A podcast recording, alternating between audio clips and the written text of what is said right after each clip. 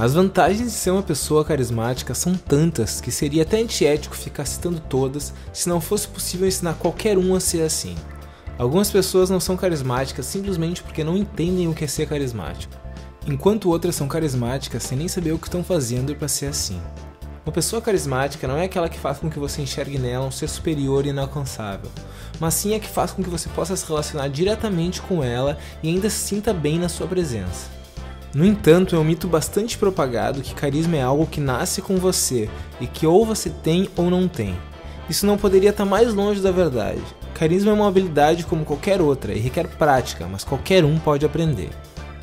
Outro mito é que você precisa ser atraente para ser carismático, quando na verdade o próprio carisma é algo que te torna mais atraente. Beleza é discutível, mas várias figuras famosas pelo seu carisma ao decorrer da história não se encaixavam exatamente no padrão de beleza, como Gandhi ou até mesmo Silvio Santos. As pessoas conseguem se relacionar melhor com o que é similar a elas, e uma beleza exuberante, ainda que possa ser admirada, é dificilmente relacionável. E o terceiro mito mais propagado é que você precisa ser naturalmente extrovertido para ser carismático, quando na verdade pesquisas têm mostrado que é claramente possível ser um introvertido carismático. Agora vamos às vantagens. Só o fato óbvio de fazer com que as pessoas gostem mais de você já seria suficiente para desenvolver o seu carisma. Mas ser carismático também faz com que as pessoas confiem mais e queiram ser lideradas por você. Além disso, pessoas carismáticas têm mais chances de sucesso no mercado de trabalho, seja para conseguir um novo emprego, uma promoção, um aumento salarial ou até diminuir a sua chance de ser demitido, mesmo não sendo o melhor dos funcionários da empresa a vida amorosa é mais satisfatória e a influência sobre os outros é maior. Os três elementos centrais do carisma são poder, calor humano e presença. As pessoas buscam indícios de poder de três formas: na aparência, nas reações e principalmente na linguagem corporal. Se você tem poder, os outros precisam saber se você vai usar isso contra ou a favor deles, e aí entra o calor humano, onde você mostra que é um amigo e não uma ameaça principalmente através do seu comportamento e novamente da linguagem corporal. E a presença é o que une os dois de forma genuína, através da demonstração de um real interesse na outra pessoa. Para dominar esses três elementos, o primeiro passo que você deve tomar é sair do seu próprio caminho. Se você está incomodado consigo mesmo, você não vai conseguir fazer com que outras pessoas se sintam confortáveis ao seu redor. Então vamos consertar primeiro a sua parte interna para que você possa projetar esse bem-estar externamente. Primeiro, Reconheça que todos passamos por desconfortos internos, é normal. Não deixe que isso vire um tormento. Para ajudar, você pode pensar em outras pessoas que passaram por uma situação parecida, especialmente pessoas que você admira. E em caso de dúvida, use a técnica de reescrever a realidade. A sua mente não consegue perceber a diferença entre realidade e ficção. É por isso que choramos vendo um filme emocionante, por exemplo, mesmo sabendo que aquilo não é real. Então vamos supor que um carro em alta velocidade cruze o seu caminho, fazendo com que você quase bata o seu carro.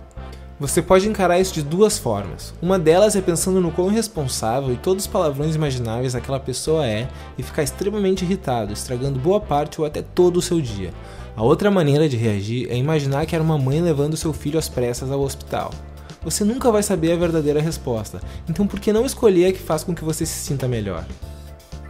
Outra técnica importante é se preparar para situações futuras com antecedência e visualizar os resultados com sucesso. Essa técnica é padrão entre atletas, estrelas de Hollywood, músicos e etc. A visualização é tão importante quanto a preparação. Por exemplo, um jogador de futebol treinando cobrança de faltas visualiza a cobrança de forma perfeita, o chute, o gol e até a comemoração, momentos antes de bater, aumentando sua chance de acertar incrivelmente. Sobre a preparação. Antes de grandes ocasiões, você pode treinar em pequenas situações cotidianas que exigem carisma, mas são menos importantes. Ou então fazer algo que faz com que você se sinta bem, como encontrar um amigo ou praticar uma atividade agradável. Se você não tiver tempo para isso, ainda sobra uma dica: adotar uma postura confiante e expansiva antes do grande momento, forçando seu cérebro a interpretar a sua linguagem corporal como algo positivo, concluindo que você está confiante fazendo com que você consequentemente se sinta bem. Mas nem todas as situações requerem o mesmo tipo de carisma. Existem quatro tipos: carisma de foco, visão, bondade e autoridade. Carisma de foco é adquirido pela presença e boa capacidade de ouvir e faz as pessoas se sentirem compreendidas e respeitadas. Carisma de visão requer visão ousada, fornecida com plena convicção. Ela inspira as pessoas a acreditar e a querer fazer parte dessa visão. O carisma de bondade envolve sobretudo calor humano e aceitação, e gera ligação emocional. Carisma de autoridade é adquirido principalmente pela projeção de poder e status e leva as pessoas a ouvir e obedecer. Você pode alternar entre os tipos de carisma ou misturá-los. Leve em conta a sua personalidade e a situação em questão. Infelizmente, qualquer ferramenta pode ser usada tanto para o bem quanto para o mal. Imagine uma faca, por exemplo. Nas mãos de um médico pode salvar uma vida e nas mãos de um assassino acabar com uma. O carisma não é diferente. E o mesmo carisma de visão e autoridade que levou Gandhi a liderar o movimento de independência da Índia, levou Hitler a liderar a Alemanha num dos maiores massacres da história mundial. Então use essa ferramenta com sabedoria e para o bem. Então é isso. Esse foi um resumo do livro O Mito do Carisma de Olivia Fox. Quaisquer dúvida, deixa nos comentários que eu respondo.